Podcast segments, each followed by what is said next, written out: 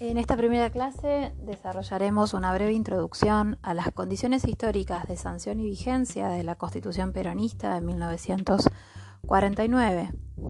Esta introducción nos remonta necesariamente a las condiciones en las que se sanciona la Constitución de 1853, al periodo de consolidación del Estado moderno argentino que se inicia después, hasta fines del siglo XIX, e incluso más atrás en el tiempo, al proceso de organización anterior en el tiempo y más específicamente al proyecto de confederación como primer momento de organización nacional.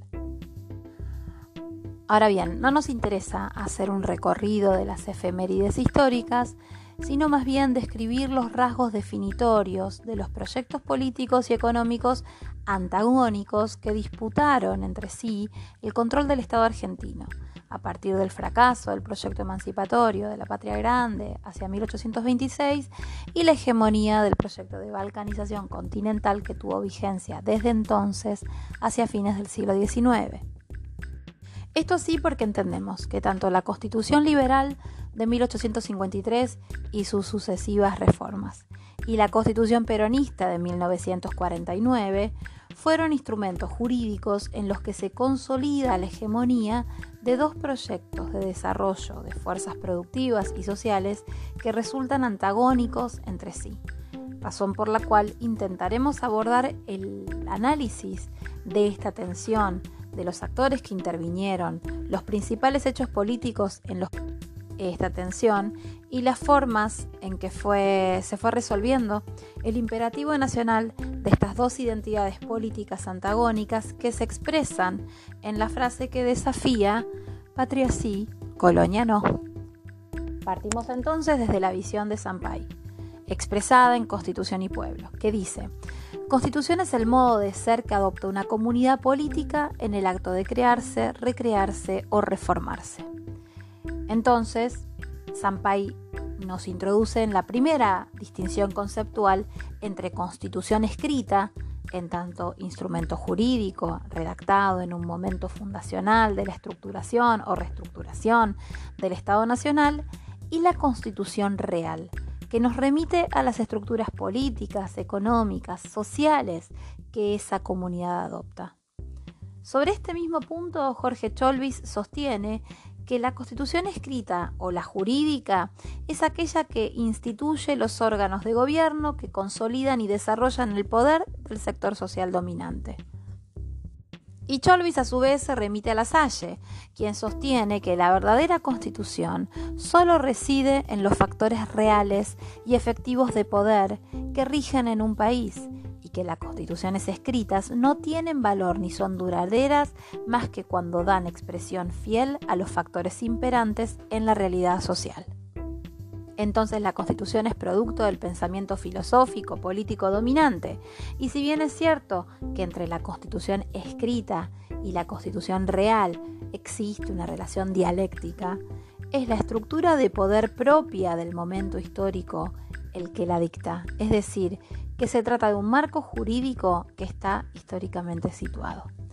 En esta línea y frente a los juristas que suponen que el derecho se encuentra por fuera del proceso histórico, Sampay, siguiendo la línea de Carl Schmitt, sostiene que antes de ser norma, la constitución es una decisión política fundamental constituyente de la unidad y ordenación política de un pueblo, considerado en su singular forma de existencia. Siguiendo estos lineamientos, nuestro presupuesto es que el Estado es un ente histórico y la Constitución su expresión orgánica, y que su dinámica en tanto ente histórico está dada también por sus instituciones en relación dialéctica entre las fuerzas políticas que disputan su conducción. Así entonces, Constitución real, Constitución escrita y devenir histórico. Considerando entonces que la constitución real es la articulación de relaciones de poder de una sociedad y la constitución formal o escrita es el conjunto de normas explícitas que estructuran la convivencia de una comunidad y por tanto condicionan su desarrollo, vale hacerse las siguientes preguntas. ¿Es el desarrollo de las fuerzas sociales que disputan la conducción del Estado lo que determina las formas de sus instituciones? ¿O es la vigencia de esas instituciones dependiendo exclusivamente de cómo éstas reflejen las diferentes demandas sociales? Cualquiera sea la posición que se tome, no hay dudas del poder performativo de estas tensiones dialécticas entre constitución escrita y constitución real, que van configurando las instituciones de nuestro Estado Nacional desde sus orígenes hasta nuestros días. Para el pensamiento liberal clásico, la idea de constitución surge en el marco histórico de las revoluciones burguesas europeas, al impulso de una pujante burguesía que pretendía apropiarse del control del Estado y definir su impronta según sus intereses. Esos estados absolutistas en cuya construcción la burguesía europea de ascendente poder va a jugar como aliada de las monarquías hasta el deterioro definitivo de los poderes feudales, si tenemos en cuenta que el debate político de esta clase con el apoyo de todas las clases oprimidas, se centró en establecer límites a los monarcas. Las leyes entonces arrancadas al absolutismo eran el reaseguro del control creciente del poder, de modo que la imposición de una constitución escrita constituía el mayor objetivo político en el marco de esa disputa, es decir, marcos jurídicos en los que se consolidó el predominio burgués sobre las viejas dinastías. En palabras de Sampay, la burguesía consiguió la adhesión activa del pueblo bajo para derrocar al despotismo que, con los procedimientos característicos de esa institución viciosa, defendía al régimen sociopolítico feudal en su trance crítico. Pero enseguida, a fin de contener a ese aliado circunstancial que perseguía objetivos allende a los suyos, se vio forzada a transar con los elementos sobrevivientes del enemigo derrotado. El pensamiento moderno de la Ilustración, como expresión de la etapa revolucionaria de la burguesía europea, tendrá especial repercusión en la América colonial, al menos como conjunto de herramientas políticas para significar una situación históricamente situada, que es la caída del sistema político y económico colonialista y su devenir el imperialismo como etapa siguiente en el sistema de dominación, como consecuencia de la consolidación de las revoluciones americanas que transitarán a su vez el camino que va desde las revoluciones políticas en su fase autonómica hacia las declaraciones de independencia y ruptura definitiva del orden colonial en su fase emancipatoria para luego concluir en los distintos procesos de consolidación de sistemas políticos autónomos consagrados en diferentes marcos constitucionales, algunos más federativos, otros más o menos democráticos adoptando hacia fines del siglo XIX los distintos modelos constitucionales de los que nos hablaba Gargarela al principio de la materia. A partir del último cuarto del siglo XVIII aparecen las primeras constituciones escritas en los países con más fuertes revoluciones burguesas, como son los Estados Unidos en 1787 y en Francia en 1791. En ese marco, es decir, ya llegando hacia la primera mitad del siglo XIX, se dan los procesos de creación de los estados modernos en Sudamérica, que, liberada ya del yugo del imperio español, van a dictar sus propias constituciones formales. En palabras de Sampay, se consolidaron así las ideas propugnadas por la burguesía europea en su proceso de acceso al poder del Estado, estructurando jurídicamente nuevos regímenes políticos que se las codificaba en una sola y solemne acta legislativa.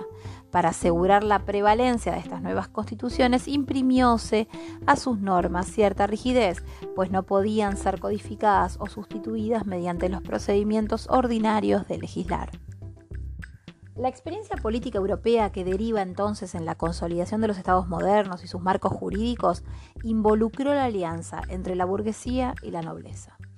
Ese cuadro de alianzas políticas entre actores políticos europeos no se trasladó mecánicamente a las realidades sudamericanas, si tenemos en cuenta que aquí no existía la burguesía como tal, porque realmente solo la historiografía liberal eh, puede flashear e identificar a comerciantes y contrabandistas porteños como burgueses europeos. De esta experiencia europea se inspiró la idea burguesa posterior a los procesos revolucionarios respecto del dominio de una minoría con base en su poder económico que excluye a las mayorías de la cosa pública, ya sea el control del aparato productivo, del modelo agroexportador, es decir, la concentración de la propiedad de los factores productivos en manos de la oligarquía terrateniente, como factor de poder determinante en una organización política conservadora que replicara la exclusión de los sectores populares como actores económicos y a la vez como sujetos políticos. Incluso para la consolidación del Estado moderno, aparece la cuestión ideológica que representa el lema civilización o barbarie, que fue fundacional de la hegemonía de esa oligarquía que asume el poder producto del fraccionamiento territorial luego de la gesta emancipatoria que tenía un carácter, recordemos, sudamericano y popular, al menos por lo menos en la composición de los ejércitos libertadores.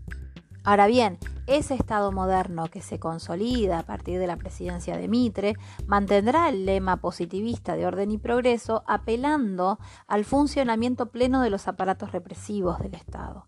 La creación del Ejército Nacional se va a orientar a dos objetivos. Por un lado, ocupar militarmente el territorio nacional, pero también al trabajo de la represión de las desordenadas y aluvionales sublevaciones populares. Los sectores beneficiarios del intercambio y de la integración al mercado mundial bajo el signo de la División Internacional del Trabajo se fueron consolidando como oligarquía dominante, reproduciendo las condiciones que permitían los efectos sostenidos de un mercado orientado a los intereses extractivos del Imperio Británico y en términos políticos contribuyendo a construir repúblicas sin pueblo.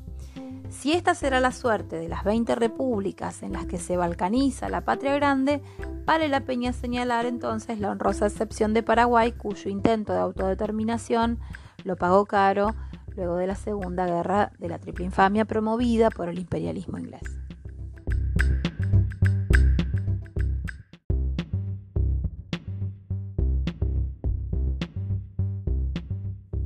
Sudamérica postcolonial, la constitución de los estados nacionales va a ser resultado de un proceso económico y político y social independiente y diferenciado del que ocurre en Europa, que involucró otro tipo de alianzas, que configuraron las condiciones de constituciones reales de países dependientes de los nuevos centros de poder imperialista. Esta configuración particular de fuerzas económicas que son las que detentaban los medios de producción de materia prima, subsidiarias de las metrópolis europeas en el marco de la División Internacional del Trabajo, fue performando las instituciones políticas de repúblicas conservadoras que reprodujeron la exclusión de los sectores populares del orden económico y del orden político. En efecto, como dice Aristóteles, el sector social dominante es la constitución. Para evitar el lugar común que lee el proceso de consolidación de los estados modernos y de sus marcos normativos en Sudamérica como la reedición del proceso europeo, entonces vamos a intentar trazar los rasgos definitorios de cada sistema de alianzas históricamente situadas. En Europa el predominio burgués absoluto produjo como antagonista a la clase obrera. Las luchas proletarias fueron impactando en las constituciones reales con mayor fuerza a partir de la segunda mitad del siglo XIX, aprovechando como cauce político las libertades democráticas burguesas consagradas en las constituciones escritas. Sin embargo, el avance de la clase obrera en términos de cuestionamiento a los fundamentos del poder de la burguesía tornó a esta, a la burguesía, cada vez más reaccionaria y en este marco podemos ubicar a los regímenes autoritarios en los países de constitución nacional tardía y sin beneficios coloniales como son Alemania e Italia, que fueron contra las libertades de las propias banderas burguesas. Para diferenciar definitivamente al proceso sudamericano, es importante entonces destacar que desde los orígenes de nuestra nación, ya sea que ustedes consideren la patria grande o la patria chica, siempre existieron proyectos de país antagónicos en pugna que disputaron el poder de configuración de la constitución real de la República. El Estado moderno y la constitución escrita de 1853-60 fue la organización política constituida por la oligarquía terrateniente que se pensaba como periferia de la civilización para consolidar su hegemonía sobre el aparato productivo nacional y sobre la superestructura política. De un lado, un proyecto que naturaliza las relaciones de fuerza internacionales y acepta la división internacional del trabajo, pero que para lograr hegemonizar e imponerse institucionalmente debe antes resolver la disputa que representa su proyecto antagónico, que es el que cuestiona los fundamentos del poder de la oligarquía. En otras palabras, para imponer su constitución escrita, la oligarquía aliada con el imperialismo británico tuvo que enfrentarse a Rosas en Caseros, utilizando a la figura de Urquiza para sellar su victoria definitiva en Pavón. El proyecto político y económico de la Confederación, que durante el siglo XIX logra momentos de predominio, pero nunca logra hegemonizar, con la idea de desarrollo endógeno, con herramientas propias, enfrentando las condiciones de dependencia de las potencias extranjeras, cuyo espíritu se puede leer tanto en la Declaración de la Independencia de Tucumán, de impulso sanmartiniano, que instaba a ser libres tanto de España como de toda otra dominación extranjera. En definitiva, cada proyección constitucional tiene correlato directo en un proyecto de país.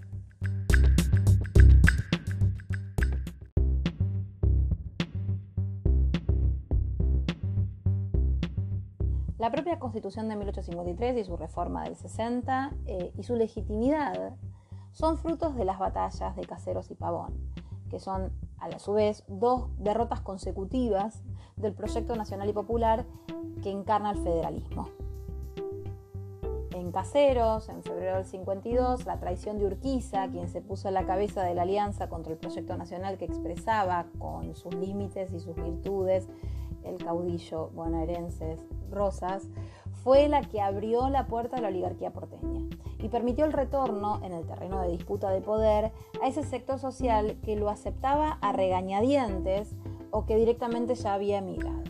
Pensemos que con Rosas se había coligado los intereses imperialistas ingleses y franceses, bloqueando el puerto de Buenos Aires, lo que le valió no solo el elogio, sino también el regalo del sable corvo de San Martín, luego de su actuación en defensa de la soberanía nacional en los hechos ocurridos eh, en la vuelta de obligado. En cuanto a la redacción de su parte orgánica, la Constitución del 53 no toma el modelo centralista francés, sino el modelo federal norteamericano lo que explicaría que Urquiza, pese a haber facilitado la instalación del proyecto liberal y pese a haber fortalecido a la oligarquía porteña, obligando al exilio a su principal adversario político, eh, todavía expresa los intereses de los gobernadores litoraleños en su disputa con el puerto de Buenos Aires. De hecho, muchos referentes federales, como el Sacho Peñalosa, e incluso de la región, como Francisco Solano López, aún aguardan de Urquiza, del general entrerriano, una decisión en favor del proyecto emancipatorio. Entre las principales disposiciones dogmáticas de la Constitución escrita del 53 se encuentran la nacionalización de las rentas de la aduana con sede en el puerto de Buenos Aires y la libre navegación de ríos, que eran los objetivos políticos que logran los estancieros del litoral y que los posicionan en el rol de intermediarios entre las riquezas del país. Eh, y los intereses del imperio británico. Se torna evidente entonces que ese primer proyecto una constitución federal, aunque vaciada de contenido en cuanto al respeto real de las autonomías provinciales, es el instrumento jurídico que resulta de las tensiones existentes entre dos proyectos de nación opuestos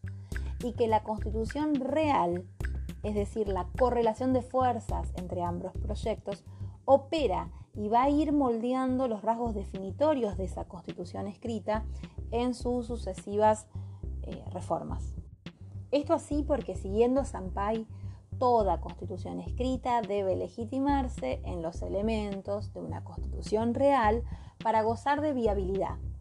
Y entre ambas se da una dinámica performativa. De hecho, esto le permite a esa primera constitución federal tener vigencia durante casi una década, aunque fuera el marco normativo para ir marcando el camino para una nueva constitución real, orientada por el proyecto oligárquico, que va a consolidarse a partir de Pavón, con la anexión de Buenos Aires a la Confederación y más luego con la generación del 80 y la consolidación del Estado moderno argentino. Luego de apropiarse de las tierras productivas más ricas del país, y de conformar sus alianzas políticas y económicas con el imperio británico en el frente externo y en el frente interno con las clases acomodadas y conservadoras de las provincias del norte y de las oligarquías provinciales, la oligarquía porteña ya se consagra como axioma estructurante constitucional a la propiedad privada, que va a ser pensada en términos absolutos y que es puesta en base del nuevo proyecto que impulsan estos sectores para organizar la nación conforme a sus propios intereses. En efecto, las bases y puntos de partida para la organización nacional es el texto fundante de, la Carta Magna del 53. En ese texto su autor, Alberdi, sostiene que la riqueza es hija del trabajo, del capital y de la tierra, y le impone al Estado el límite de su intervención que es el objetivo de garantizar la seguridad necesaria para el desarrollo de esos factores de producción. Los capitales son la civilización argentina y merecen una amplia y entera libertad de acción y aplicación, la libertad ilimitada en las tasas de interés. No obstante, es interesante señalar que fueron Mitre y Sarmiento, los propios adversarios políticos de Alberdi, quienes conjugaron las bases ideológicas para la penetración imperialista británica de sesgo centralista, aristocrático y del libre cambio. Sobre esta lógica, Sarmiento dirá que la constitución no es regla de la conducta pública para los hombres, la constitución de las masas populares son las leyes ordinarias, los jueces que las aplican y la policía de seguridad. Son las clases educadas las que necesitan una constitución para que aseguren las libertades de acción y de pensamiento, la prensa, la tribuna, la propiedad, etc. Sobre esta lógica de profundo desprecio por lo autóctono, por lo criollo y la desvalorización eh, de lo telúrico, comienzan a llenar los espacios entre las letras constitucionales y a significar las cláusulas constitucionales.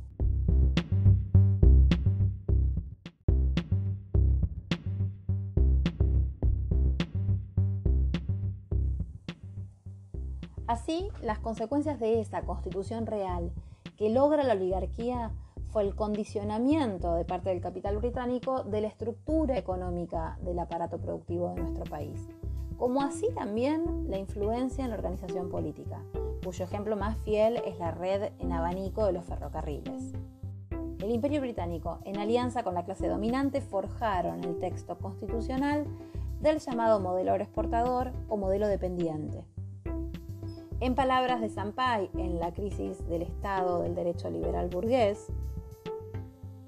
lo ha hecho impidiendo que nos industrialicemos, obligándonos a ser el sector pastoril de su universo económico y compradores obligados dentro de ese universo de sus productos industriales y combustibles. Los salarios miserables, tendientes a imponer un bajo consumo al pueblo y abaratar el costo de producción de nuestras mercancías agropecuarias, cerraban el lazo en beneficio de nuestra metrópoli, pues, al precio de tener sumidos en la miseria a los trabajadores argentinos, se bajaban los costos de producción y se aumentaban los saldos exportables de esas mercancías. Entonces, la exclusión de los sectores populares del sistema político es el efecto en el que se reproduce la exclusión económica de estos mismos sectores del aparato productivo. En otras palabras, la opresión social como signo del proyecto oligárquico en la consolidación de su poder en el Estado moderno. El andamiaje institucional del poder de los sectores dominantes comprende también los códigos de fondo. Y para tomar un ejemplo de esos marcos normativos generales, el Código Civil de Vélez de 1869 que en sus artículos 34 y 41 establece que los estados extranjeros, las grandes corporaciones e inversores particulares tienen los mismos derechos que cualquier habitante de nuestro país para adquirir bienes y constituir derechos reales. Si bien nos parece exagerado eh, aquello que plantean revisionistas clásicos como José María Rosa respecto de que el texto de la Constitución del 53 es una mala traducción de la Constitución de Estados Unidos, si queremos resaltar, en la línea de Aristides Horacio Corti, que, citándolo al autor, si en dicho país sirvió de marco jurídico para un proyecto de desarrollo capitalista autónomo, no sucedió así en Argentina, cuyas oligarquías gobernantes promovieron un desarrollo parcial, solo agropecuario, deformado y dependiente. Entonces, el marco jurídico que en Estados Unidos de América sirvió de cauce para el desarrollo de un capitalismo incipiente hasta convertirse en una potencia industrial imperialista, aquí en todo caso operó como el corsé de nuestra dependencia. Esto así porque en Estados Unidos resultó victoriosa en la guerra de secesión entre el sur agroexportador y el norte industrialista, una verdadera burguesía nacional enfrentada a los monoproductores de la oligarquía terrateniente que estaban legados al mercado internacional. En nuestro país, sin embargo, el proyecto dependiente ligado a la División Internacional del Trabajo que imponía el Imperio Británico fue definitivamente impuesto después de Pavón y durante la consolidación del Estado moderno en los tiempos de Roca estructura jurídica constitucional del país dependiente gozó de larga estabilidad, si consideramos que las reformas de 1866 y de 1898 fueron prácticamente cosméticas, en la medida en que se daba continuidad al proyecto de país al servicio de los intereses extractivos del Imperio Británico, mientras que mantenía al margen de la propiedad y de la política a las mayorías populares. En Constitución y Pueblo, Sampay sostiene categóricamente que la Constitución del 5360 es una constitución oligárquica en la que los explotados no gozaban del acceso a la autodeterminación colectiva y esta característica conservadora del sistema político fue generando resistencias, en particular respecto de la reivindicación de la democracia política. A partir de la Revolución del Parque de 1890, los cuestionamientos se hacen cada vez más visibles y el sector más lúcido de la oligarquía, expresada en Sáenz Peña como presidente, procuró contener esas luchas con la instauración del voto universal, secreto y obligatorio, pero sin cuestionar el nudo económico de su constitución real, es decir, manteniendo el modelo agroexportador y el poder de su clase. En palabras del propio Alberti, los liberales argentinos son amantes platónicos de una deidad que no han visto ni conocen. Ser libre para ellos no consiste en gobernarse a sí mismos, sino en gobernar a los otros. La posesión del gobierno, he ahí toda su libertad. El monopolio del gobierno, he ahí todo su liberalismo. A fuerza de tomar y amar al gobierno como libertad, no quieren dividirlo y en toda la participación de él dada a los otros, ven un adulterio. El liberalismo como hábito de respetar el disentimiento de los otros es algo que no cabe en la cabeza de un liberal argentino. El disidente es enemigo, la disidencia de opinión es guerra, hostilidad que autoriza la represión y la muerte.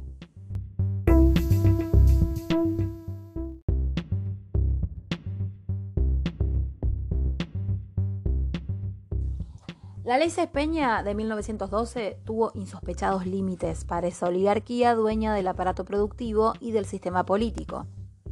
Y como los sectores populares suelen desbordar los cauces impuestos, Irigoyen llega al poder en 1916 y con él las reivindicaciones de apertura democrática institucional de importantes sectores hasta entonces marginados del juego político. A partir de una interpretación transformadora del viejo texto constitucional, la apertura democrática posibilitó diversos cuestionamientos a la estructura de dependencia. ¿Acaso el de mayor peso simbólico fue el impulso del general Mosconi con la creación de yacimientos petrolíferos fiscales, YPF, como punto de partida de una política de planificación para el desarrollo del aparato productivo nacional?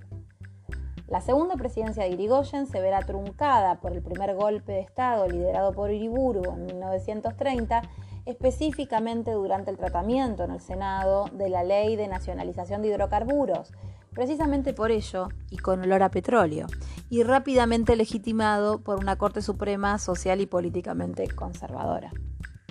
En este sentido, dice Sampay, las leyes electorales de referencia transforman la constitución oligárquica de 1853 en una constitución virtualmente democrática.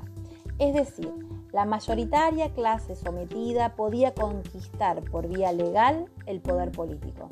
Y llegado este caso, el carácter elástico del texto constitucional, esto es, el estar redactado mediante fórmulas genéricas, permitía una interpretación moderna de la Carta de 1853 que legitimaba la intervención del Estado en la economía con vistas a satisfacer los intereses populares. Si bien el cuestionamiento al carácter conservador del sistema político y la conquista política que significó la ley Cespeña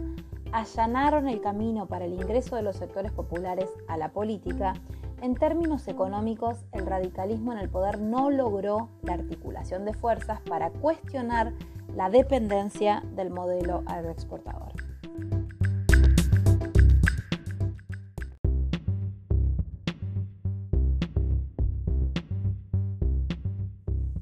Luego de la Primera Guerra Mundial, y en especial de la gran crisis de 1929, la estrategia comercial de Inglaterra de replegarse sobre sí misma y sus ex colonias formales a partir del Pacto Ottawa exigió mayor parte del producto del trabajo argentino. Para ello, la condición fue la exclusión del sistema político de los sectores populares, los cuales ya se encontraban en condiciones de debilidad hacia adentro del radicalismo a partir de la interna con Alvear. Truncada entonces la segunda presidencia de Irigoyen, se inicia entre 1930 y 1943 la llamada década infame, en la que no solo se restaura el dominio oligárquico, sino también se profundiza la dependencia respecto de los intereses británicos. El general Justo será el actor principal del período y su mayor símbolo económico, el tristemente célebre Pacto Roca-Runciman, que Arturo Jaureche llamó Estatuto Legal del Coloniaje. No obstante, los cambios en el sistema de dominación a nivel global harán de la colonia próspera un negocio que ya no es tan rentable. En otras palabras, estamos ante el agotamiento del modelo agroexportador. Y ese nuevo actor social que surge del complejo proceso histórico que arranca con la política de inmigración europea, eh, con las primeras luchas del incipiente movimiento obrero y su organización, con la política de industrialización por sustitución de importaciones, estamos hablando del obrero industrial como representante, como punta de lanza de los sectores populares históricamente postergados y excluidos.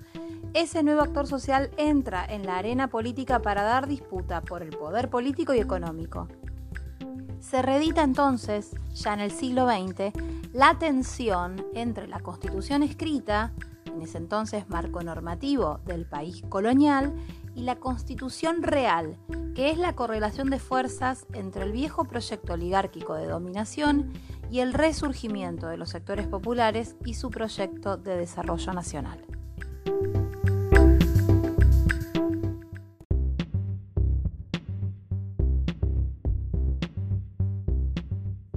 La vieja constitución escrita por el liberalismo continuará gozando de buena salud hasta la irrupción de los trabajadores en la escena histórica nacional y la consolidación de un proyecto nacional industrialista. Aún con sus contradicciones, la revolución del 43 y la posterior llegada de peronismo al poder iniciaron una nueva etapa constituyente en el despliegue de una nación socialmente justa, políticamente soberana y económicamente independiente, haciendo imperiosa la creación de un nuevo orden constitucional escrito. Retomando Alberdi, que en su etapa más liberal, en las bases, reconoce que una constitución escrita tiene la función instrumental, debiendo servirnos en la obra interminable de nuestro edificio político para colocarnos hoy de un modo y mañana de otro según las necesidades, así la definía Alberdi a la constitución escrita, entonces podemos decir que la constitución de 1853-60 es el andamio jurídico del modelo agroexportador. El nuevo proyecto nacional industrialista y con justicia social debía entonces construir su propio marco normativo en el cual consagrar sus principios. En esta línea, aquel Estado, no ausente, sino garante de la propiedad en manos de la oligarquía que se apropia de la renta extraordinaria, es el que consagra la hegemonía de los sectores sociales minoritarios, y la organización política que se consolidó con este andamio constitucional producto de las victorias de Caseros y Pavón. Pero este andamiaje jurídico del país colonial entra en defección, pues ya no servía para sostener a esa Argentina del siglo XX. La realidad social que se modifica en su composición con el proceso de sustitución de importaciones a partir de las guerras interimperialistas y de las crisis económicas en el seno de los países centrales, y posteriormente con el proyecto de país industrialista por decisión política en un principio de los militares nacionalistas. Este proceso se caracteriza precisamente por un Estado que abandona esa aparente abstención en la economía, dejando hacer al mercado y a la libre e injusta distribución de la propiedad, y pasa a intervenir en favor de una nueva distribución de la riqueza. Ese Estado asume su carácter nacional en la construcción de una independencia económica respecto de la División Internacional del Trabajo que favorecía mucho más a las metrópolis que a los países periféricos que la aceptaban como hecho natural y que encuentra en los sectores populares la base de sustento político para dar la disputa de poder. Sostenía Perón hacia 1948 que la Constitución no puede ser un artículo de museo, que cuanto mayor se hace antigüedad, mayor es su mérito.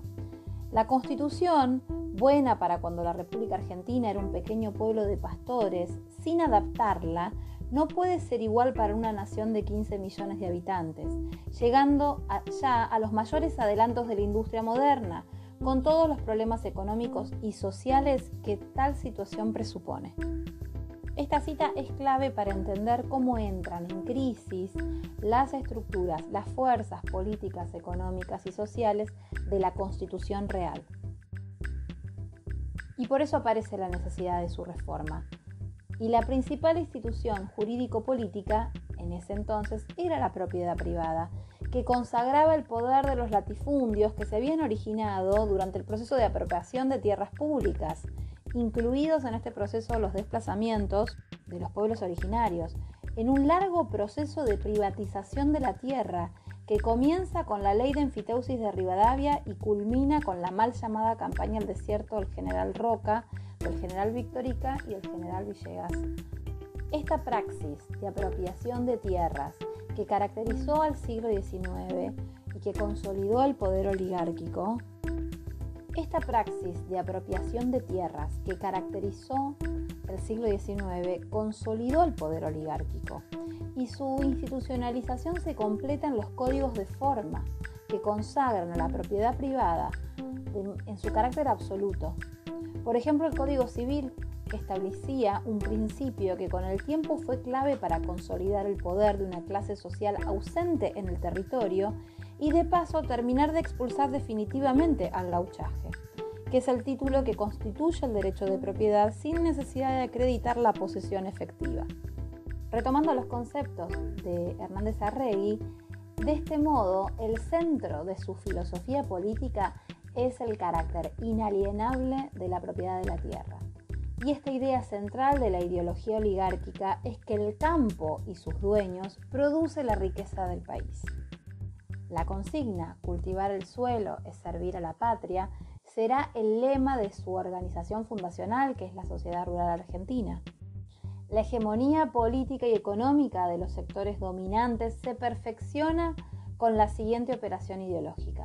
La colonización del pensamiento fue la condición que sirvió como las vías férreas hacia el puerto para llevarse las riquezas e introducir los productos elaborados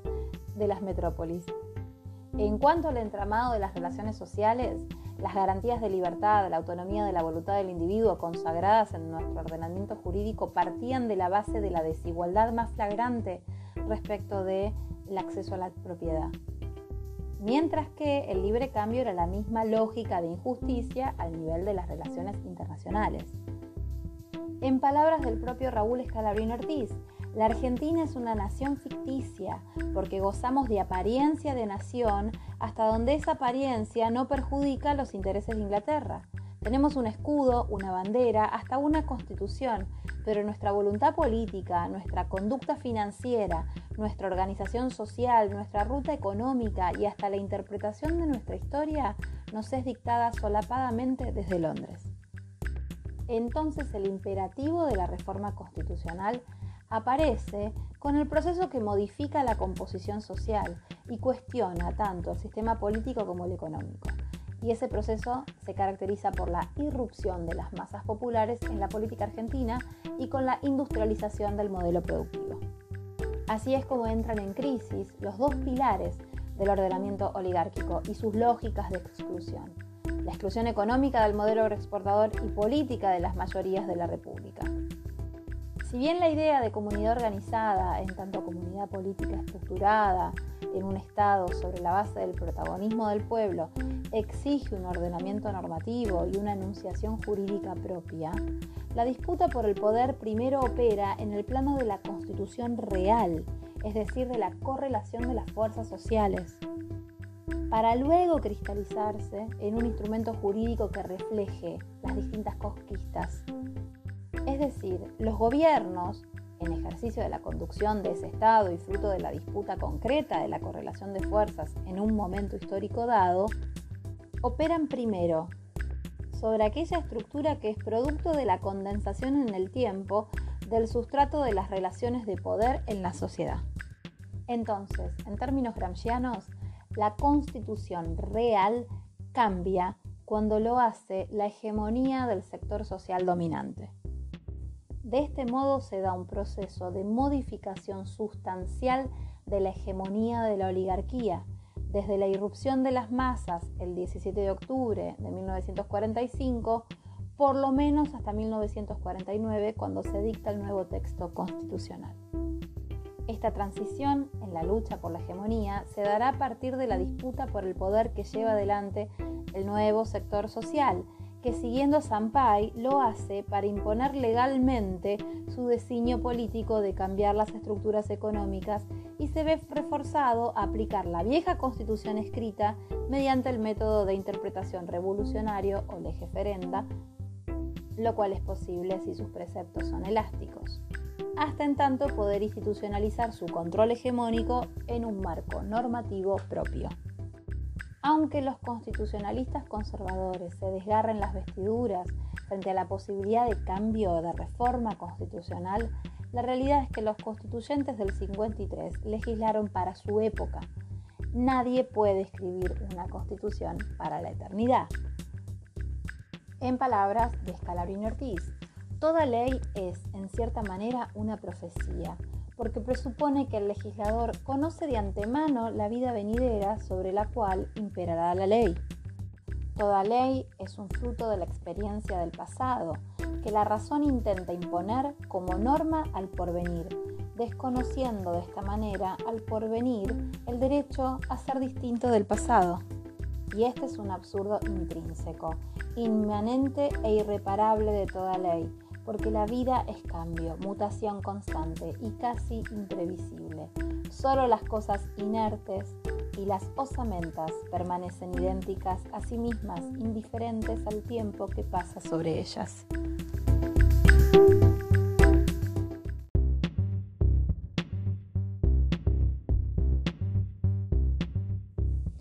A partir de 1945, el marco constitucional del liberalismo devino en un límite para la actividad parlamentaria de los primeros años del gobierno peronista,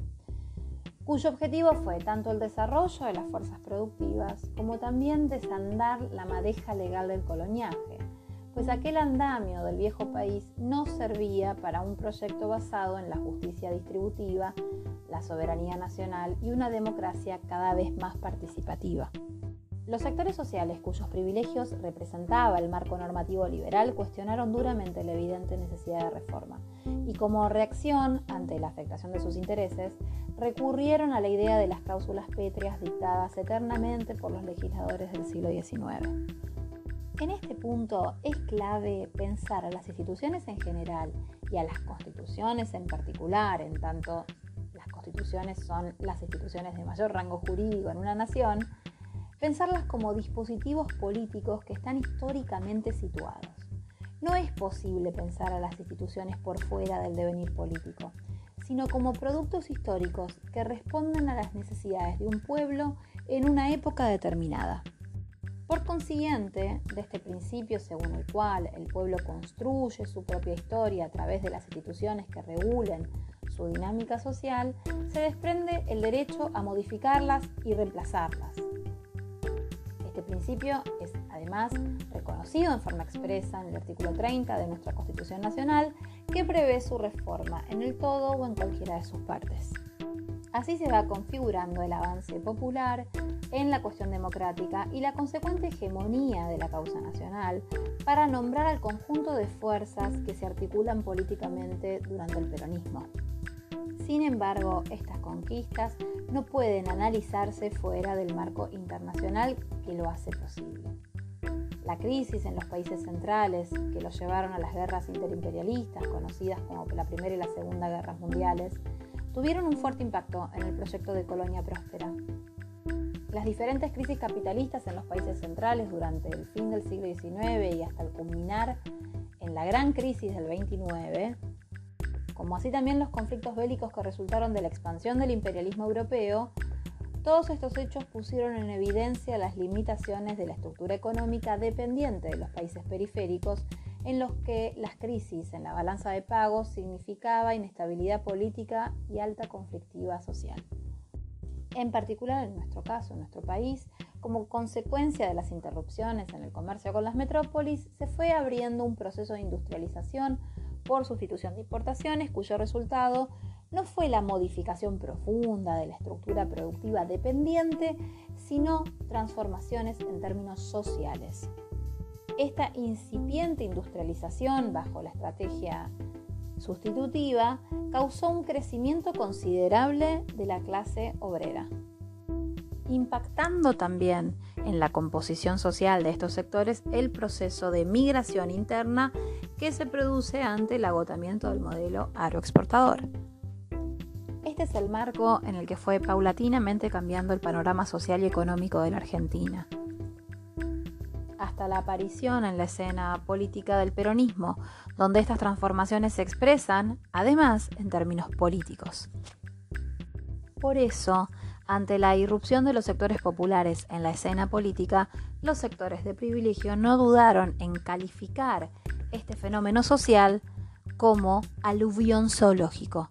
Estas fueron las palabras del diputado radical San Martino. Y por izquierda también, lumpenes agitados por la policía, como expresó Gioldi, el dirigente socialista. La vieja política no comprendía lo que estaba ocurriendo en la historia.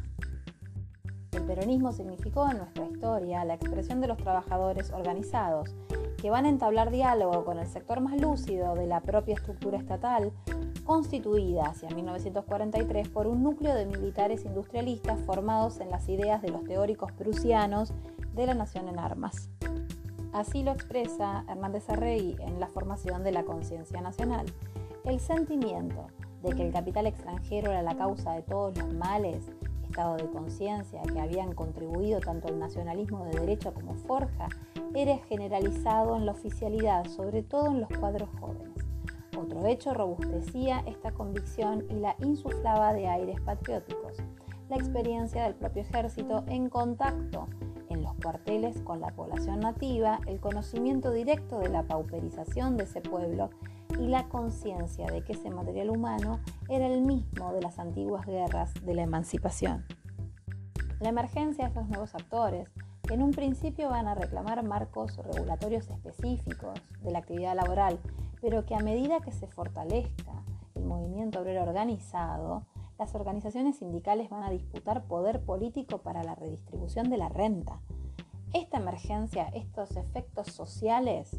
van a poner en crisis las normas constitucionales vigentes en lo laboral, las cuales más allá de no contemplar las nuevas relaciones sociales de producción, distaban mucho de ser neutras. Las disposiciones consagradas en la Constitución del 53, con su lógica de no intervención, implicaba favorecer a los sectores de mayor poder económico respecto de los trabajadores, propiciando una igualdad entre desiguales. En palabras del propio Sampay, en tales circunstancias la no intervención implica la intervención a favor del más fuerte. Se explica entonces que el Estado intervenga para restaurar el orden social en aquellas circunstancias en que las acciones privadas desatiendan algún servicio debido al bienestar de la colectividad. Al momento que el entonces coronel Perón asume la Secretaría de Trabajo y Previsión, el Estado comienza paulatinamente a modificar en forma sustancial su práctica, dejando de plantearse como un actor neutral para asumir la defensa de los intereses de los trabajadores. Esta profunda transformación de la escena política implicó que el peronismo se plantease, para no quedar encorsetado en el desarrollo de su proyecto, la necesidad de una profunda reforma constitucional que le permitiera sentar las bases ideológicas del proyecto económico y político de emancipación nacional, además de lograr para los sectores populares el mayor rango legal de la nación. En este punto aparece el jurista entrerriano, el doctor Arturo Enrique Zampay, que asumió la tarea de la ingeniería jurídica para el proyecto constitucional peronista. Un hombre que supo interpretar la necesidad de expresión de los intereses populares en la redacción de un nuevo pacto social constitucional, porque tenía la capacidad técnica y política para enfrentar el desafío de constitucionalizar la nueva realidad social de la Argentina peronista sin olvidar, por supuesto, que contó con la capacidad política del gobernador de la provincia de Buenos Aires, el coronel Domingo Mercante, que fue presidente de la Convención Constituyente y que fue quien piloteó políticamente a la Asamblea Constituyente. Si se observa la propuesta de Zampay y la redacción constitucional final, es posible entrever que Zampay fue el encargado de dar el debate sobre la oportunidad y la pertinencia de la reforma enfrentándose a juristas conservadores, predominantes en los claustros y en los partidos políticos tradicionales. Según Carlos Piñeiro Iñiguez, en su texto Perón, la construcción de un ideario, es clave en las ideas del general Perón la influencia del libro que Sampay publica en el 1942, La crisis del Estado del Derecho liberal burgués. Esta obra, en la que desarrolla fuertes juicios contra el liberalismo y otras formas de Estado surgidas durante la primera mitad del siglo XX. En Sampay son predominantes las fuentes cristianas, en especial Santo Tomás de Aquino, que es prevaleciente en esta etapa histórica de su pensamiento y en gran parte de los nacionales contemporáneos también, tanto en la redacción como en la fundamentación del proyecto que envía a la Asamblea Constituyente. Eh, también se vale de autores como Max Weber, los principales estadistas de la ciencia política contemporánea, así como también la concepción de la teoría del Estado alemana de Hermann Heller, entre otros. Eh, es a esta altura un cuadro político y técnico que pone su formación como jurista y su experiencia política al servicio de la revolución de su tiempo, eh, como él mismo la llamaba, con la idea de que la nueva constitución tenía que ser producto histórico, que está viva y que acompaña el trayecto del pueblo hacia su propia emancipación. Junto con la ley que convocaba a la necesidad de reforma eh, es decir, con la convocatoria a la Convención Constituyente, se esgrimieron duras críticas de los sectores conservadores que se daban cuenta de la afectación de sus privilegios que la reforma podría llegar a significar. Y estos recurrieron a la idea de que las cláusulas pétreas o núcleos dictados para siempre por los legisladores del siglo XIX eran suficientes. La respuesta de Sampay ante el planteo de las cláusulas pétreas es la siguiente y cito sus palabras. Aquel sector social privilegiado, con coherencia ideológica, a partir de su falsa concepción de que lo justo es una interesada imposición del más fuerte, desconoce el derecho natural del pueblo a darse sus propias formas constitucionales. Aunque también podemos recurrir para refutar el endeble argumento de las cláusulas pétreas a las palabras eh, del propio Alberdi en las bases, cuando sostiene que em, en relación a la Constitución del 53, estas son las necesidades de hoy. Las constituciones no deben expresar las de ayer ni las de mañana, sino las del día presente. No sea de aspirar a que las constituciones expresen las necesidades de todos los tiempos, como los andamios de que se vale el arquitecto para construir edificios, ellas deben servirnos en la obra interminable de nuestro edificio político para colocarlas hoy de un modo y mañana de otro, según las necesidades de transición y creación. El núcleo central del pensamiento de Sampay es el nacionalismo popular revolucionario cuya fundamentación temprana la adopta en las enseñanzas cristianas, pero que en la coyuntura de los años 70 se vuelve permeable a los métodos de análisis marxistas, separándose sobre todo en un análisis crítico del sistema de dominación que impide a la nación y al pueblo argentino su liberación. En palabras de Segovia, eh, respecto de Sampay, eh, la coordenada determinante del pensamiento de Sampay antes y después de 1949 es la siguiente, la elaboración de una teoría del Estado enraizada en la economía como defensa a la explotación capitalista e imperialista. Dentro de esta coherencia ideológica, más allá de los matices con los que la va a ir justificando, Sampay ha seguido los caminos de la experiencia de su pueblo y ha atravesado el proceso histórico del peronismo en el marco nacional y mundial que lleva a la radicalización propia de la época. Sin embargo, eh, su filiación peronista y su coherencia ideológica no significaron siempre una buena relación con el general Perón, en tanto conductor del movimiento, sino más bien una adhesión incondicional al camino elegido por los sectores populares que se expresa en el movimiento peronista. Eh, junto con John William Cook, fue seguramente uno de los pocos hombres que se animó, sin sacar los pies del plato, a cuestionar los propios límites del movimiento peronista y es probable que por eso eh, su obra tenga, sus aportes teóricos y su obra tengan tanta actualidad.